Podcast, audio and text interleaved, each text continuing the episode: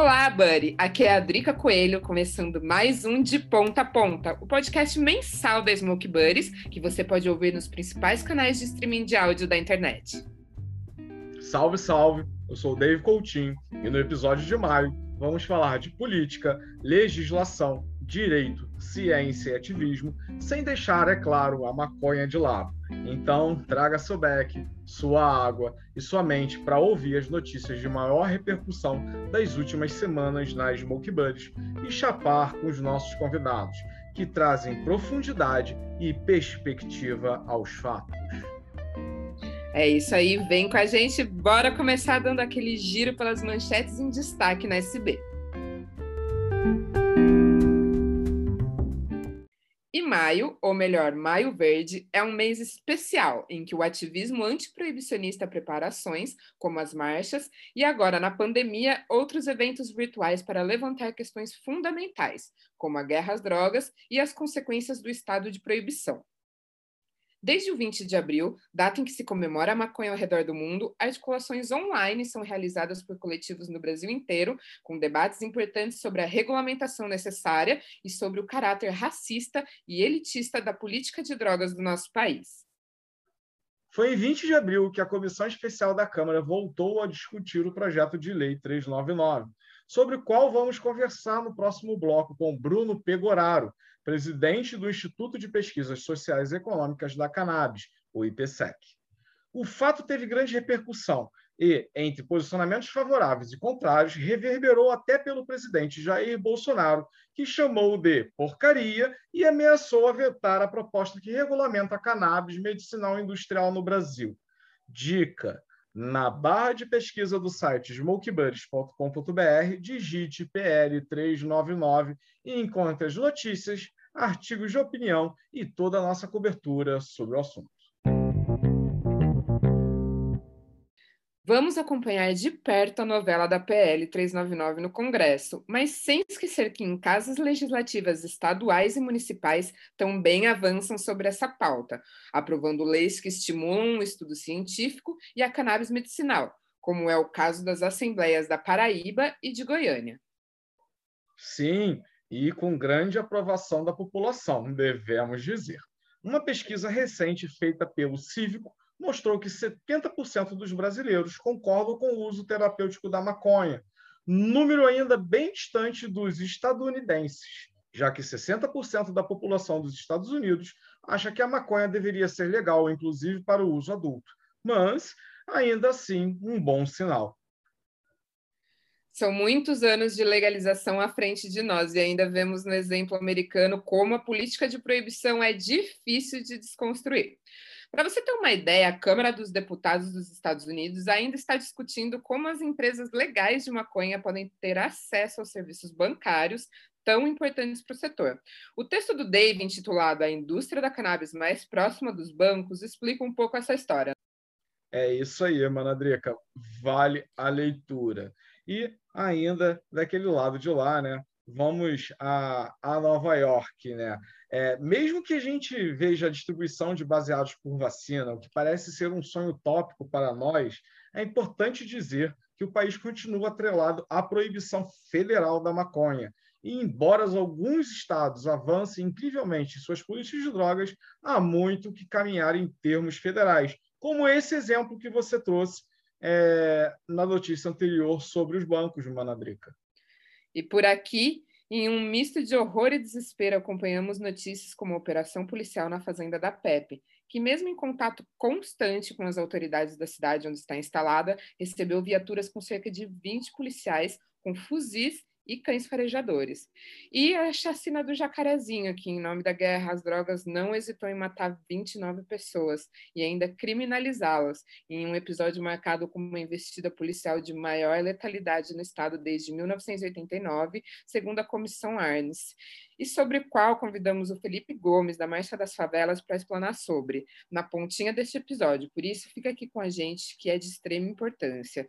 E aproveito aqui e para declarar solidariedade a toda, todos os parentes, familiares e amigos, né? Não só desta chacina, como outras pessoas que foram atravessadas, né? Pela, por esse sistema. A ineficiência do Estado em lidar com o assunto é tão brutal que fica difícil comemorar os pequenos avanços da cannabis, como as autorizações judiciais que continuam permitindo que mais brasileiros tenham cultivo domésticos com fins terapêuticos, ou estudos científicos que mostram o potencial dos canabinoides em condições para as quais nem tratamento existe, como a glioblastoma, o tipo mais comum e maligno de tumor cerebral, ou ainda um anúncio da chegada de novos produtos à base de cannabis nas farmácias do país enquanto não houver um desenho de regulamentação da maconha que leve em conta a reparação histórica aos estragos da política de drogas, sobretudo as populações pretas, pobres e periféricas, fica muito difícil mesmo comemorar os pequenos passos, ainda que importantes, nessa longa caminhada. Fato. Mas agora vamos deles à análise. Mais especificamente, a análise do projeto de lei 399 de 2015, de autoria do deputado Fábio Mitidieri, do PSD de Sergipe, que regulamenta o cultivo, processamento e a comercialização da cannabis e do cânhamo industrial no Brasil, que no momento da gravação deste episódio está sendo discutido e votado na comissão especial da Câmara dos Deputados.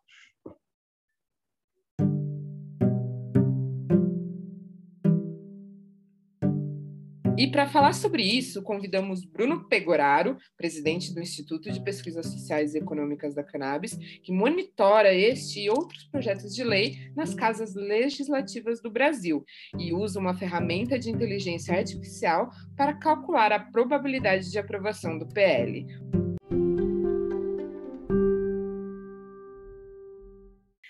Olá, Bruno, seja bem-vindo ao De Ponta a Ponta. Agradecemos aqui de antemão a sua participação e vamos, vamos colocar esse assunto na roda. Boa noite, Adriana.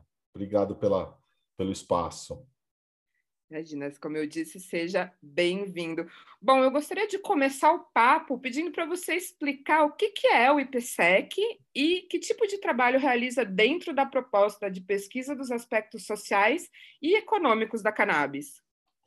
Na verdade, né, com, com todas essas discussões agora sobre cannabis mundial, esse mercado tão fascinante né, de, de cannabis, a gente viu a necessidade, né? Também intensificou muito isso no Brasil. A gente viu a necessidade, viu o desafio que os legisladores iam ter agora é, nesse momento para formar uma regulamentação legal para o país, que seja, que seja que traga avanços para o país. E aí a gente viu que tem muito nessas discussões nos legis, no legislativo, no governo, muito pautado em informações não validadas informações é, sem, sem embasamento. Então, o que, que a gente, o que, que o Instituto está vindo trazer? Trazendo essas informações validadas, essas estamos é, trazendo é, tudo dados e informações validadas para a gente dar luz a essas discussões e não ficar a, a discussão sempre pautada em, em, em dados que, que, que, não existem, que são fake news, vai, vamos pensar assim. Sim, sim, é, é, muito importante isso. A gente até aqui, né, conversou o, o, impacto danoso, né, que uma fake news pode ter em decisões, né, nesses âmbitos. É, o, IP, é, o IPSEC ele monitora projetos de lei sobre a cannabis em casas legislativas de âmbitos federal, estadual e nos principais municípios. Como que você vê o peso em termos de relevância de um projeto nacional versus aqueles que tramitam nas assembleias municipais e estaduais e qual a importância de cada, Bruno? Então, na verdade, assim, é, é, é a, a, legislação mais importante é a federal, né? Dentro de uma hierarquia, a federal é a mais importante, tanto que, assim, o, o projeto aí principal, que é o 399, né? Que agora é, dia 11 foi, foi lido o relatório, o, o projeto teve um, um, um, ponto positivo, né? venceu a, é, um, uma etapa aí, teve até alguns deputados que tentaram obstruir, é, pautando até requerimento para tirada de pauta, e isso foi legal que perdeu. E agora, dia 17, deve ser votado o relatório é, do substitutivo que o Dutti vai passar. Então, esse hoje é o projeto mais importante que eu, ele, que eu elejo aqui agora em discussão no país. Claro, os outros projetos municipais, estaduais, eles são muito importantes porque o, vê que a, a sociedade está pautando esse assunto. Hoje essa demanda vem da sociedade e muitos deputados estaduais e vereadores estão antenados nesse movimento e estão trazendo discussões que, que sejam é, de competência de cada casa legislativa. Então, por exemplo, você vê o, o, projeto na Câmara de Goiânia sobre fornecimento de medicamento, você vê o do Carlos Mink de apoio e incentivo à pesquisa, o do Leandro Graz também no, no Distrito Federal nesse sentido de apoio e dando acesso às informações. Então, acho super importante esses projetos locais por, é, é, por ser uma iniciativa de pautar o assunto, né? Então, e, e, eu, e, eu, entendo também que, por exemplo, um vereador, um deputado estadual, ele está um pouco mais próximo do seu eleitor. O vereador, por exemplo, ele tem um atendimento lá da comunidade diariamente, né, semanalmente. Então, é, trazendo essas questões para o âmbito também municipal e estadual, eu acho legal ter esse movimento, até para a gente forçar que os, os legisladores federais também enxerguem esse tipo de demanda.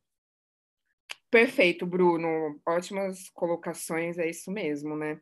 É, mas indo aqui para o federal, né? Vamos falar aqui de PL 399. Vocês usam uma ferramenta de inteligência artificial para calcular né, a probabilidade da aprovação do projeto. E na última checagem, ela estava em 29%. Como que é feito esse cálculo? Sobre quais parâmetros se estipula a chance de aprovação, Bruno? Isso, na verdade, é uma ferramenta nossa, é uma, é uma parceria que a gente tem com uma empresa que chama IntelliGov, que eles trazem uma ferramenta de inteligência artificial e, e, e aí, assim, tem alguns parâmetros é, em cima dessa inteligência. Então, por exemplo, a comissão estava fechada, o, o, o, a probabilidade de aprovação era baixíssimo nesse momento, com comissão fechada, congresso fechado, então estava em 2%.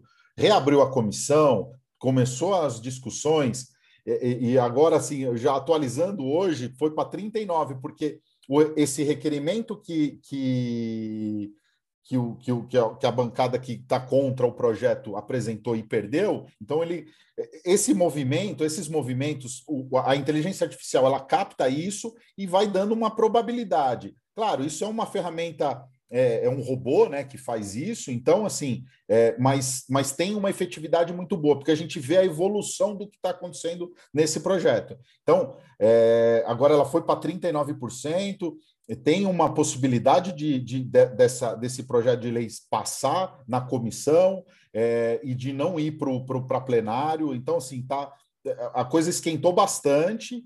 A gente, só que é um, é, é hoje ela, ela traz dentro dessa inteligência, dentro dessa captura de informações, ela faz um, um, um cálculo né, em cima do, do, de algumas premissas e traz esse, esse, esse número de 39%. Mas eu volto a falar, é, um, é, um, é, um, é uma estatística feita por um robô. Entendi. É, e ainda sobre o PL 399, é, a gente queria saber um pouco da sua opinião, né? do seu ponto de vista da viabilidade e da re regulamentação em si desse projeto. Perfeito. O que você tem para considerar? Na verdade, assim, é, eu até hoje conversando com alguns interlocutores dentro lá do Congresso, e eu, eu, eu não tinha uma expectativa muito alta sobre, é, em cima desse projeto. Por que, que eu falo isso? Porque hoje é, o trâmite seria assim, né? Ele, ele vai para uma votação na comissão, passando na comissão, nessa comissão, ele pode ir direto para o Senado para ser discutido no Senado após a, essa aprovação no Congresso. Como ela tem, como esse projeto de lei tem uma comissão especial, ele aprovando na comissão, ele não passaria por plenário. O que, que acontece? É, tem o, algum, qualquer deputado pode fazer um requerimento, juntar 52 assinaturas, né, 51 contando com a dele, é, para que seja feito um, é, que seja solicitado que, que, que a votação vá para plenário. E aí, o que, que acontece? O, o, o, presidente da Câmara ele precisa receber esse requerimento é, com as 52 assinaturas e aceitar o requerimento e colocar a votação para que o o projeto, PL 399, não vá direto para o Senado e que seja discutido em plenário. E, e, se tiver uma maioria simples, ele fica na casa, e aí, assim, eu, eu, eu até conversando com algumas pessoas, se ele não for direto para o Senado, dificilmente ele será pautado, será discutido, até por outras prioridades que tem de votação em plenário, como Covid, tal, orçamento. Então, é, seria praticamente enterrado. Então, assim, nossa expectativa é que esse projeto passe na comissão especial e vá direto para o Senado. Se isso não acontecer, eu acho que vai ficar bem prejudicada é, a, a aprovação dessa pauta esclarecedor. E, bom, agora eu vou passar a bola aqui para o meu mano Dave, fazer umas perguntas. Vai que é tua, Dave. Boa, galera. Deixa eu puxar essa ponta aqui para mim e já trazer aí para você, Bruno, é, a seguinte questão. Dos pontos de vista social e econômico, como podemos nos inspirar em modelos regulatórios já em execução para pensar em uma lei que possa ser justa, democrática e reparadora de danos históricos causados pela proibição? Boa, galera, deixa eu puxar essa ponta aqui para mim, aproveitar aí é, o momento dar um salve aí, agradecer a sua presença, Bruno, e já te trazer um questionamento. É, meu nobre, dos pontos de vista social e econômico, como podemos nos inspirar em modelos regulatórios já em execução para pensar em uma lei que possa ser justa, democrática e reparadora de danos históricos causados pela proibição? É, é difícil a gente achar uma legislação é, que, vamos pensar assim, que ideal. É, porque assim, o mercado é tudo muito novo, cada país tem sua peculiaridade. Claro, a gente olha alguns países que estão estão caminhando, estão dando certo. Você vê, por exemplo, o, o caso da Colômbia, que está trazendo até aquela questão da ancestralidade, pegando os índios que plantavam é, cannabis é, é para o mercado ilegal, hoje estão entrando para o mercado formal e, e, trazendo toda essa questão de, de medicinal da ancestralidade dos índios. Então, assim, tem muita coisa que eu acho que a gente tem que aproveitar, olhar para outros países. É, acho um absurdo é, você ser proibido de plantar alguma coisa. Isso, eu, isso é, um, é, um, é, é uma opinião minha pessoal. Eu, eu, eu, até dou de exemplo que eu tinha minha avó, ela tinha um pé de comigo e ninguém pode na casa dela. Então ela virava e falava assim: filho, não mexe nessa planta, não come ela, não põe na boca, que você pode morrer. E com certeza morreria. Então, assim, eu, eu, eu, acho, eu acho um absurdo a gente não poder ter uma planta em casa. Isso eu acho errado. E eu tenho, eu tenho um, um pensamento liberal. Eu acho que as, cada um, cada, cada pessoa tem que ter a sua responsabilidade em cima, tem que ter responsabilidade em cima de, da sua própria vida. Eu faço as minhas escolhas. Então, esse é o meu pensamento. É, agora, a legislação mais adequada para o país, o, o 399 é o que eu falo, é o, é o pontapé inicial. Se você, ah, Bruno, mas é a mais adequada? Não é. Mas eu acho que é o pontapé inicial para a gente começar a, a, a pautar mais o, o, governo sobre esse assunto. E uma dessas iniciativas, até de pautar o assunto, é a criação da Frente Parlamentar de Cannabis e Cânhamo, que o deputado Bacelar do Podemos da Bahia fez esse requerimento. Estamos, se eu não me engano, acho que tem 40 assinaturas ainda, nós devemos tem que juntar 198 assinaturas para a gente não parar essa discussão. Então, pô, aprovou o 399, estamos dando andamento, vamos, continuar a discussão, vamos, vamos discutir a, a reparação de danos, vamos discutir o autocultivo, temos que discutir isso, porque assim é, é, é, é não podemos deixar engavetar essa, essas discussões. A, a, a própria sociedade está pautando isso. As associações hoje têm um trabalho muito importante, porque temos que, com, temos que colocar as associações nessas, nessas discussões. Então, eu acho que o, o, o, o 399 não é o ponto final, eu acho que é o ponto de partida. É, é bom que sempre reforçar isso, entrei aqui para somar, para sempre fazer aquele lembrete de gente, vamos, vamos pensar sobre isso, porque legalização de, sem reparação é furada. Adriana, é, é, super interessante você falar isso, é assim, é o que eu falo. O, é, é, hoje, o nosso Congresso, ele é, ele é o reflexo da nossa sociedade. Então, ele é, a, a nossa sociedade ainda é muito conservadora. E eu não sei, e, e o Congresso é, ainda é muito conservador.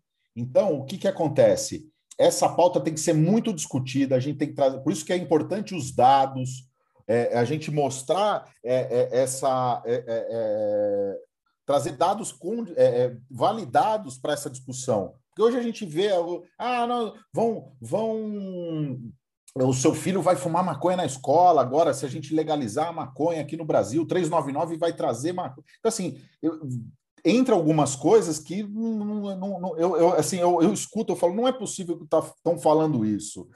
Então, assim, é, por isso que a gente precisa de mais dados, informações validadas, olhar os, os benchmarks do, dos outros países, ver o que está dando certo, o que não está dando certo, porque a gente precisa olhar também o que não está dando certo. Pô, tem e olhar também para as questões daqui, né? Não adianta também só se espelhar nos outros, a gente tem as nossas particularidades, né? Com tem toda a estrutura racista, classista, né? Enfim, Sim. Então, tá aí, é histórico, né? A história não nos deixa mentir. Com certeza. Ah, e boa que só nesse trechinho, né? É, foi ótima essa sua intervenção, Drica, porque adicionou até mais um ponto, né, que eu queria trazer em cima da resposta do Bruno. É, o primeiro deles que foi lá no começo, né, que ele falou que é um absurdo criminalizar o cultivo de qualquer tipo de planta, é, qualquer espécie vegetal, né, como você falou, né, é, comigo ninguém, ninguém, pode é mortal, mas não é proibido e aqui no é quintal tem um monte. E por incrível que pareça, cara, é, o pessoal diz, né, ah, gato, cachorro, animal irracional, eles não comem comigo ninguém pode. Então é isso. É, o, e até ainda dentro dessa dessa leva aí, né, de, de, de cultivo, de planta e tudo, eu queria saber um pouquinho é, é, da tua opinião sobre o cânhamo para uso industrial, que também é contemplado no PL 399. Né? De que forma vê que sua regulamentação contribuiria para o país? E quais outros mercados é, poderiam ser beneficiados por esta lei?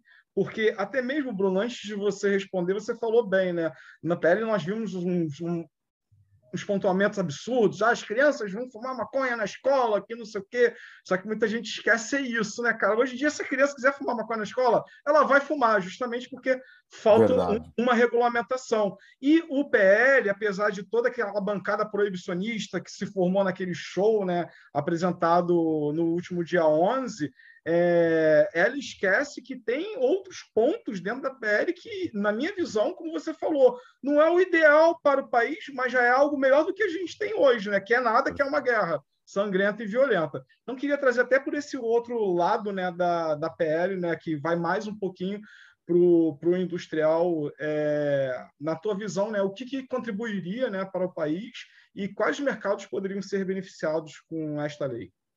Eu, hoje, inclusive, eu estava revendo a reunião do PL e eu estava comentando agora com amigos. Eu vi um deputado falando: você viu, eles vão usar até em cosmético, vão usar maconha em cosmético. Nossa, que absurdo! até a Avon tem, cara, um selo facial. Vão chapar. De, de, de, de vão chapar. Uau! Então, assim, é, é, é algumas coisas meio absurdas, mas Pois é, esse é um mercado, o de cosmético, o de, o de proteína, o, assim, o, de, é, é, é, o, o, mercado do, até eu fiz uma crítica sobre em cima do 399 que ele tinha que ele tem a, a questão do, da cota de cultivo. Para mim, o cânhamo ele tem que se tornar uma commodity. Então, assim, tem que plantar, é, porque ele tem todo aquele poder de, de, de regeneração de solo, de uma, numa entre safra. É, tem a questão da fibra, isso é uma fibra muito boa.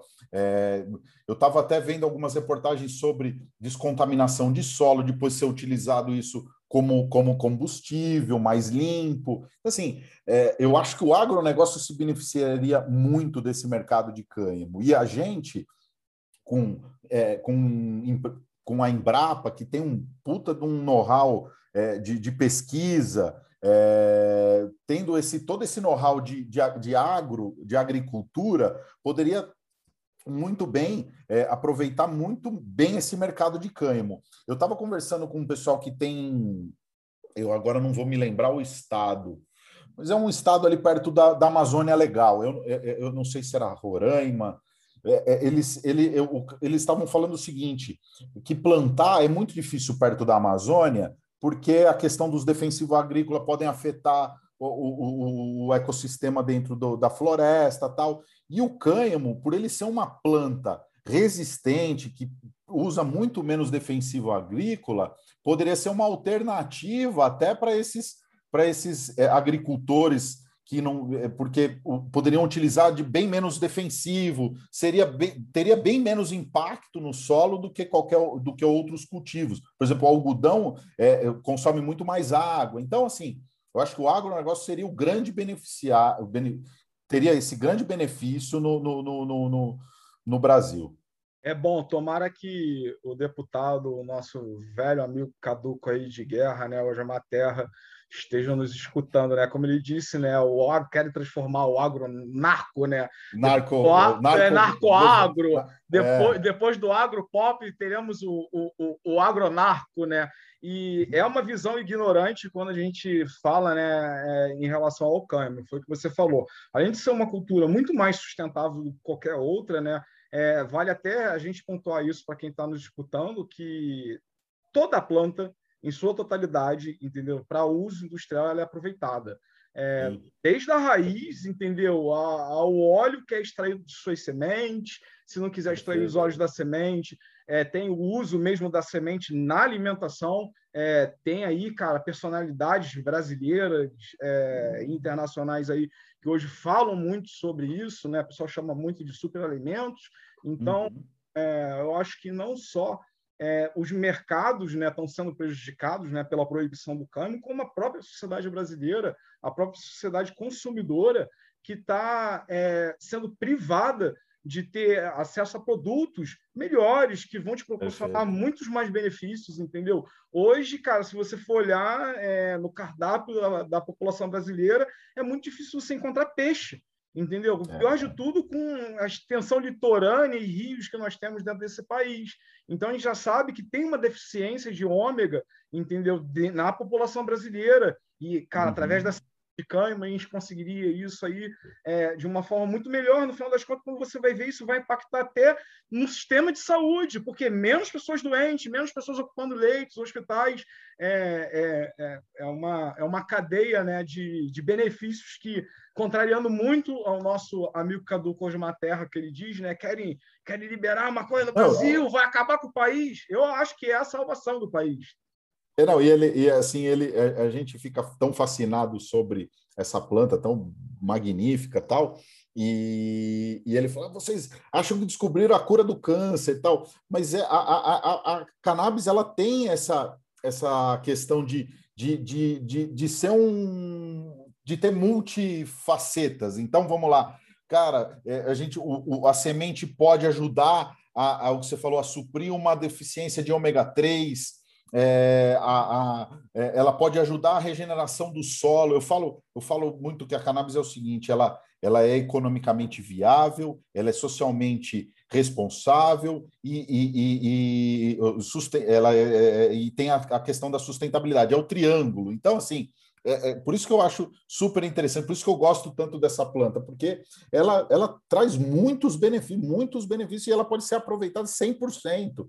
Então, aí o cara, aí você escuta essa- esse tipo de coisa. É, mas dá vontade de chegar e falar, amigo, o- o- a- a- isso aqui nós estamos falando de outra coisa. Até a China está plantando cânhamo, que tem uma legislação de droga muito mais restrita que a nossa. Coreia, Coreia Então- do Norte cultiva cânhamo para produzir Pois- biocombustível para alimentar seus drones. Pois Pelo é. amor de Deus, né? Na minha opinião, não é nem que não tenha o conhecimento e a informação. Para mim é perversidade, é, É maldade, isso aí. é- Na minha porque visão, já é é maldade. Eu acho, eu acho que o, o- a nomenclatura certa para o Terra foi que o deputado Bacelar falou, entendeu? Ele tem me disse, né, que ele tinha muito medo, né, dos parlamentares médicos, entendeu? Então é aquilo, se o cara tá como parlamentar, ele não tá como médico. Então isso já me preocupa. É, já começa, para mim já começa aí. Então quando ele vem com aquela opinião de que sou médico, o próprio médico falou, né, que por ele em junho do ano passado a gente não estaria mais em pandemia, teria morrido 800 pessoas. Então a Enfim, gente né, vê a gente que viu- a pessoa é carregada de ruindade. É, é. O- a o- previsão uma- da pandemia, né? Já vê que não dá para confiar muito na opinião desse senhor. Não, e você sabe uma coisa assim, a bancada evangélica ainda tem, tem uma, uma, uma restrição sobre essa pauta, né? E, e eu estava comentando esses dias com uma, uma, uma, uma política, é, uma deputada que é evangélica também, e, e ela super a favor também da pauta, ela, é, é, eu, eu, tô, eu não, não, queria, não quis generalizar, temos, temos deputados evangélicos, a, ma, a maioria é contra, mas temos deputados evangélicos que são a favor, porque sabe que a pauta é questão de medicinal tal. E, e, e, eu falando com, com ela outro dia, falei, e dei um, um. fui falar do, do padre Ticão, né? Eu falei, poxa, você vê, o padre Ticão ele usava essa questão do, do, do, do da religiosidade, do atendimento que ele fazia, desse trabalho social que ele fazia, e, e conseguia juntar, sei lá, 5, 6 mil pessoas em torno desse tema dele. Ele, claro, o Padre Ticão nem pensava nisso, mas ele, ele fidelizou é, é, esses fiéis dele em volta do tema da cannabis. E, e foi muito legal, porque trouxe bem-estar para muita gente. É, ensinou como plantar, como extrair o óleo dentro de casa para você, para trazer esses benefícios. Então, assim, eu, eu, eu, eu faço essa analogia do Padre Ticão para o pessoal que é mais é, religioso. Fala, pô, veja o Padre Ticão, foi preocupado com os fiéis dele e ele trouxe essa pauta para dentro da igreja. Por que, que a gente não pode discutir isso? Eu, eu acredito na, na, na, na, na criação, se você acredita na criação de Deus, a planta é uma criação de Deus, pô. Por que, que a gente vai estigmatizar uma planta criada por Deus? Boa, boa, Bruna. Até já, já encaminhando aqui né, para o final, é, o papo é bom, a gente queria levar aqui por horas. É, e a gente está falando um pouco dessa questão de público aí, eu quero trazer um pouquinho, até nessa última pergunta aí. É, o, o, o Instituto também trabalha com pesquisas de público, e isso está disponível no site. É, conta um pouquinho mais para a gente né, sobre essa iniciativa e como este levantamento de dados contribui para uma mudança é, nesse cenário canábico, né, no cenário da cannabis que a gente vive hoje no Brasil.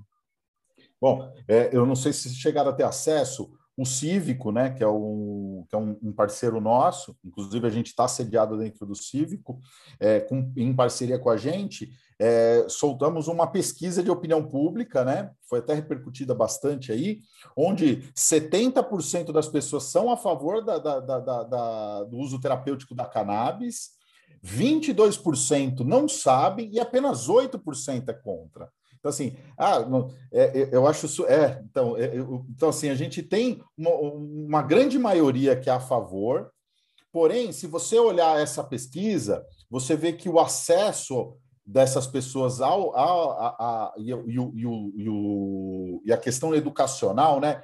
Você vê que a população tem vontade, já, já tem é, é, é conhecimento dos benefícios, porém ainda não sabe como ter esse acesso por essa dificuldade regulatória que a gente tem no país. Então, é, eu acho que assim é, essa pesquisa ela trouxe isso. Ó, a sociedade está antenada nesse assunto, é a favor do assunto, porém está sem o acesso. Por isso que eu acho importante esses projetos de leis é, locais, municipais, estaduais, para a gente começar a dar acesso, mostrar, olha, os benefícios da cannabis para tipo de esse tipo de tratamento. É, você às vezes você pode substituir um medicamento muito mais ofensivo por, um, por uma coisa fitoterápica, né? Perfeito, perfeito. Falando em pesquisa, quero já puxar aqui para mim, e além né, de complementar essa sua fala, falar que, gente, toda terça-feira sai um quiz no Instagram da SB, até falamos né, da pesquisa do IPSEC lá. É, participem, que né, esses dados, entender como as pessoas estão pensando sobre o assunto, como a gente está falando aqui, é super importante. Uma coisa curiosa é que várias pessoas é, ach, é, responderam que a autoria do PL 399 é do Osmar Terra, então, assim, gente, precisamos falar mais e mais sobre isso. E, e né, joguei isso na roda, mas com isso também já vem aqui para o agradecimento novamente. Ô, Mana, abre, abre uma requisição aí, encaminha para a diretoria da Smoke Bus, por favor, porque convidado, eu acho que a gente tem que ter um programa de uma hora inteira só com convidado, né? e, cara, dá vontade de ficar perguntando mais coisas e mais coisas. E não dá, né? Então, até para não ficar muito extenso nem nada aí, até para quem está tá nos ouvindo aí, eu quero é, agradecer, não só em meu nome, mas em nome de toda a Smoke Buddies, de todos os nossos ouvintes também da Smoke Buddies, a sua presença, Bruno, além da sua presença também, todo o trabalho que o Instituto desenvolve, entendeu? É, é mega importante esse monitoramento, esse rastreio, é, de posicionamento entendeu? dos nossos é, parlamentares, é, do posicionamento da, da nossa sociedade. Então, mais uma vez, parabéns, continuem nessa. Vocês são fundamentais, entendeu? Para a gente trazer qualquer mudança é, para o cenário que a gente vive hoje atual, que é ridículo, não vale nem, nem comentar. Então, mais uma vez, meu querido, muito obrigado a você e a todos que desenvolvem o trabalho no Instituto. Obrigado, David. Obrigado, Adriana, pelo espaço. E pode contar com a gente aí quando vocês precisarem. Estamos é, aqui para somar na discussão. É, então, pode contar com a gente com o IPSEC aí. Se precisar, estamos aqui. Tamo junto. E reforçando aí, fiquem de olho nos monitoramentos da IPSEC, pessoal, e participem do quiz. Toda terça-feira, às 19h20, sai um novo. Incrível como a política brasileira é digna de uma tragicomédia das mais ficcionais. Agora, vamos para a pontinha? E na pontinha, a gente convida o Felipe Gomes, ativista e um dos responsáveis pela Marcha das Favelas, para dar um papo retíssimo sobre a chacina do Jacarezinho para quem ainda acha que as discussões sobre regulamentação da maconha, o racismo e a guerra às drogas ou aos pobres não têm relação. Opa, boa noite. Meu nome é Felipe Gomes, sou ativista, fundador da Marcha das Favelas Agora no momento estou gravando esse áudio na estação do Jacarezinho. É, e fui convidado para relatar um pouco do que aconteceu, né? Nesse momento da chacina, em que estavam todos, todos foram surpreendidos né, pela violência, pelo que foi abordado de forma brutal por parte do Estado, né? Em nenhum momento é, a gente observou algo tão radical por parte do Estado até o momento, pensando assim sobre a relação da perspectiva da vida, né, daquelas pessoas. Hoje a gente entende muito bem qual é a visão que eles têm cada vez mais clara sobre a população que habita as favelas e principalmente habita a favela do Jacarezinho.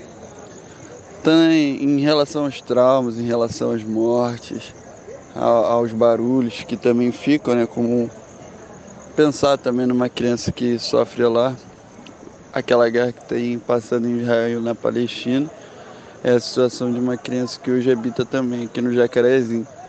É, não só aqui, mas como em outras favelas também. A realidade é bem cruel a partir do momento que a presença do Estado se observa a partir de fuzil, granada, caveirão, helicóptero e mortes, né? Porque a polícia não traz nem a visão de segurança e nem de manter, de fato, uma diminuição ao combate da criminalidade no estado do Rio de Janeiro.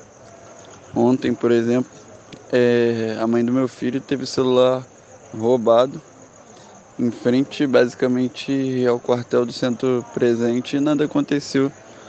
É, como outras pessoas foram roubadas naquela noite. Mas a gente entende que o problema principal entre toda a violência que acontece no estado nasce nas favelas. Mas e a gente pensar um pouco sobre a relação de desigualdade, proibição, toda a diminuição mesmo de qualidade de vida dessas pessoas que têm nesses espaços, o que isso afeta na vida dessas pessoas a causar esse efeito colateral que a gente vê na sociedade, né? O Estado que deveria hoje coordenar essas vias, né, direcionar essas pessoas, são as que botam os dois lados para se matarem, tanto o policial que foram que foi morto e que teve em confronto, quanto os traficantes que também foram mortos e estavam em confrontos, né? A perspectiva disso tudo é até quando a gente vai ficar em meio a essa guerra sem finalidade, sem lucro, sem vida, entendeu? A esperança ainda vive em poucos que observam o lado bom disso tudo, né? Mas a gente vê que essa classe que vem aumentando, né? De pessoas que acreditam que bandido bom é bandido morto, acaba visando só o lado das pessoas que são mais afetadas pela desigualdade. Então que chacinemos, né? E chacinemos de fato quem é que causa todo esse efeito colateral e o princípio da desigualdade que violenta tanto as pessoas, né? E principalmente quem habita nas favelas. O Congresso Nacional está cheio e a gente não observa nenhum tipo de violência, nem pela oposição e nem pelos apoiadores. E é dali que nasce o maior efeito sobre isso tudo, né? Disse tudo, né? Felipe, a gente agradece demais a sua contribuição nesse episódio. É, máximo respeito e solidariedade. E com essa mensagem poderosa, a gente se despede de mais um episódio do De Ponta a Ponta. Boa, mana! Aproveito para agradecer também a todos os nossos convidados, a nossa audiência e até o próximo. Até lá, continue ligado em nosso site e nas redes sociais.